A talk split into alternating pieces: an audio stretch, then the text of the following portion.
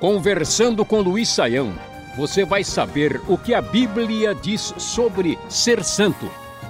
Muitas pessoas estão preocupadas se o que fazem desagrada a Deus e as contamina. Que cuidados devemos ter para não provocarmos a ira do Todo-Poderoso? Com as respostas dessa série, você vai conhecer o caminho da verdade, da liberdade e da santidade. No programa de hoje vamos falar sobre algumas situações mais práticas, começando com uma apresentada pela Kátia de Brasília, que tem uma filha de 8 anos de idade. A Kátia a proíbe de participar das atividades extracurriculares da escola, como balé, natação, capoeira, xadrez, festas folclóricas e afins. Ela explica por que age assim.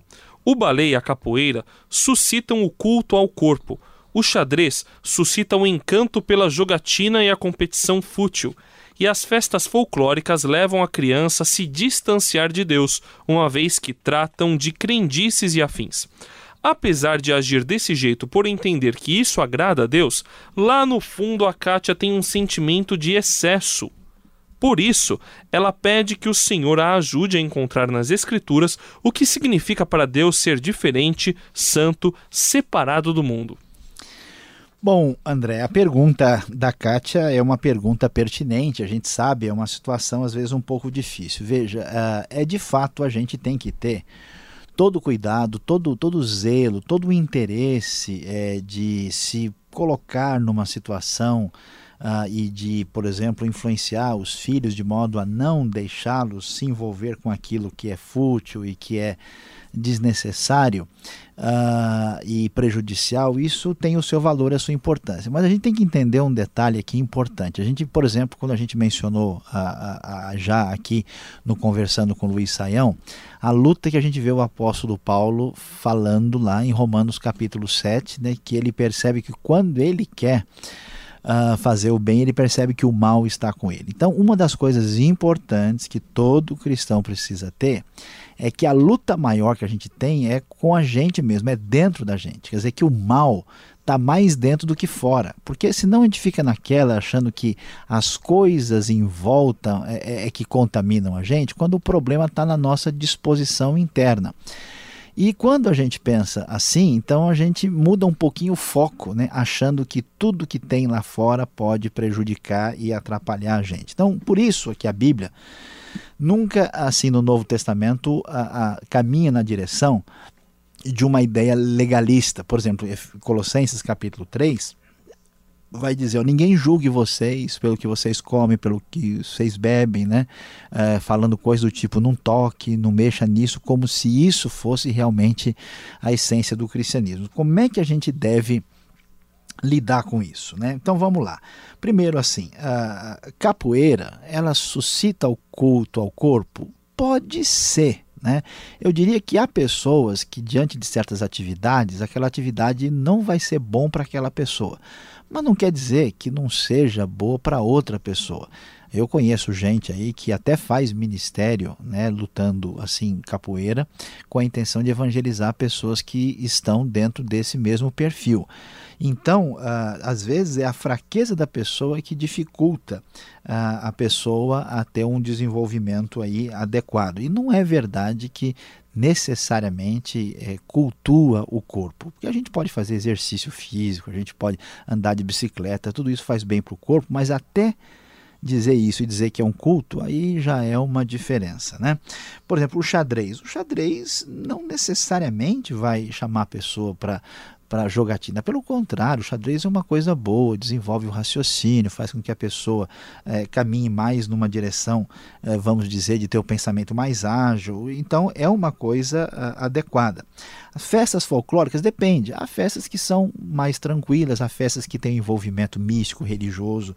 Aí a gente realmente deve tomar cuidado e não entrar nessa, porque não dá para juntar coisas que não tem jeito, né? Então, nesse sentido, a gente precisa dizer um pouquinho aqui, uma, uma palavra vai direto aí para a própria Kátia, para todo mundo, né, que a gente tem que ter uma ponderação, uma atitude equilibrada. Né? Você tem que direcionar bem os filhos, tem que ter a, a, a, o processo adequado de passar as, as referências principais da palavra de Deus, da direção que Deus nos dá na Escritura, mas assim, se apertar e fechar demais, a tendência é produzir um resultado não muito favorável. Então, um pouco de equilíbrio ah, aí é e moderação, vamos dizer, é o caminho mais adequado que a gente pode dizer com toda a sinceridade. A Fátima de Fortaleza, no Ceará, quer saber se é correto aplicar dinheiro em títulos de capitalização.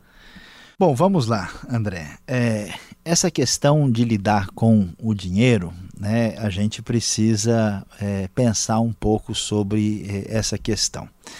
Eu acho que qualquer coisa que produza algum rendimento, né, algum tipo de aplicação que dê retorno, algumas pessoas ficam meio assim pensando: ah, mas será que eu não estou ganhando dinheiro com juro? Né? Será que eu não estou fazendo uma coisa assim equivocada? Ah, é interessante observar que quando a gente lê a Bíblia, especialmente o Novo Testamento, ele vai falar dessa linguagem né, de uso uh, do dinheiro, do juro, do banqueiro, assim, com a maior naturalidade. Até o próprio Deus né, é colocado uh, nessa perspectiva quando a gente recebe dele os talentos, né, ou as minas que vão render. Então, na, na mentalidade bíblica não tem nenhum problema com isso. Por quê? Porque a economia ela, é, ela tem uma, uma relação de sintonia entre a produção e, e o capital que possibilita essa produção. Então, por exemplo, alguém entra em qualquer área do sistema financeiro e ele acha, por exemplo, que nos próximos anos eh, investir na produção de morango é uma boa coisa. E ele vai lá, compra ações ou investe em qualquer coisa ligada ao setor de morangos e isso dá um retorno. Então ele foi inteligente, ele pensou bem, não há nenhum problema com isso. A questão uh, do juro ou de um qualquer tipo de coisa nessa direção, é, acho que dois elementos devem levar a gente a, a pensar um pouquinho antes de entrar nisso. Primeiro, se esse negócio é alguma coisa ligado à, à jogatina, ligado a uma exploração do vício, uh, quando a gente percebe que é um sistema perverso, que o dinheiro que você está ganhando saiu da mão de muita gente que ficou em dificuldade de uma maneira meio complicada, né? que é o sistema, por exemplo, do jogo, do cassino, de tudo quanto é coisa que a gente vê nessa indústria dos dias de hoje.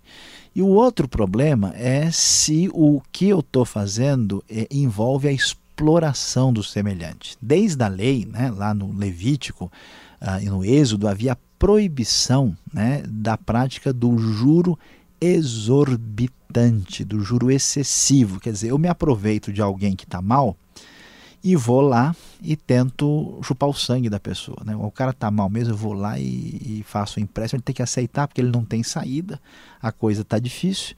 Então, quando nós estamos no caminho da agiotagem, quando eu estou num caminho assim de explorar a situação do outro, aí a coisa complica. Mas se eu estou ah, aplicando o meu dinheiro num negócio lícito, adequado, que caminha direitinho conforme a economia, não há nenhum problema, pode ser título de capitalização, qualquer outro tipo de investimento, não há dificuldade nenhuma com isso. Para finalizar, uma pergunta do Alberto do Maranhão. Uma pessoa foi batizada sem ser casada formalmente, mas já vivia amigada com outra pessoa. Agora ela se casou na igreja e no civil. É necessário que essa pessoa se batize novamente, professor Saião? Bom, vamos lá uh, para essa pergunta que é uma pergunta mais complicada. Uh, como é que a gente lida com isso? Né? A pessoa foi batizada sem ser casada, mas vivia junto com outra pessoa, ela se casou aí uh, na igreja, será que ela deve ser batizada novamente? Então, o que, que a gente pode dizer? Uh, na verdade, a Bíblia não tem uma explicação, uma palavra direta sobre isso, porque esse tipo de, de questão que a gente tem não tinha exatamente um paralelo exato lá nos tempos bíblicos. O que, que a Bíblia apresenta para nós é, é, que é necessário estar em dia é, com a lei de Deus, vamos assim dizer, com aquilo que Deus nos apresenta, e é necessário estar tá em dia com aquilo que é a lei dos homens. Antigamente, a lei dizia o seguinte: se uma pessoa não está formalmente casada, ela não é casada e essa união é irregular. Por causa de muita atitude, vamos dizer, irresponsável, especialmente uh, de muitos maridos né, ou companheiros, a lei mudou e a lei diz o seguinte: se a pessoa vive debaixo do mesmo teto, para todos os efeitos, ela é considerada mesma coisa que casado. Diante dessa circunstância, o que, que acontece? Se uma pessoa estava é, vivendo junto e perante a lei ela é considerada casada e ela foi batizada e esse batismo foi feito com consciência e a igreja aprovou e não houve dificuldade, esse batismo é válido. A única coisa que deveria ser considerada é se a própria pessoa não está em paz. Se, se, surgir dúvida, né? Porque é aquela ideia de Romanos 14. Pessoa que faz a coisa com dúvida, faz alguma coisa que não procede da fé. E o que não procede da fé é pecado. Então é uma questão de consciência individual. Se a pessoa dizendo, puxa vida, eu fui batizado numa situação muito complicada, o negócio não estava bem definido, eu, eu não estou, aquilo não desceu, né? não está bem no coração, ou da pessoa, ou da igreja, ou da comunidade, então pode-se e até recomenda-se que se batize novamente.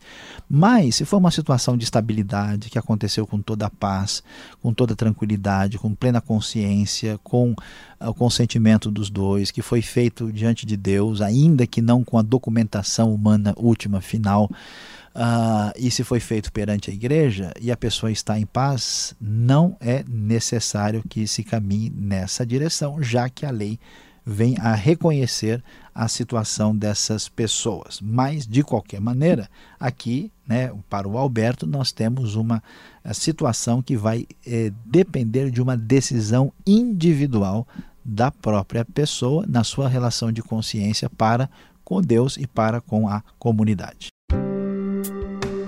Este foi o programa Conversando com Luiz Saião. Produção e apresentação André Castilho e Luiz Saião. Locução Beltrão. Realização Transmundial. Envie você também suas perguntas para conversando@transmundial.com.br ou escreva para a Caixa Postal 18.113, CEP 04626-970 São Paulo, capital. E até o próximo programa.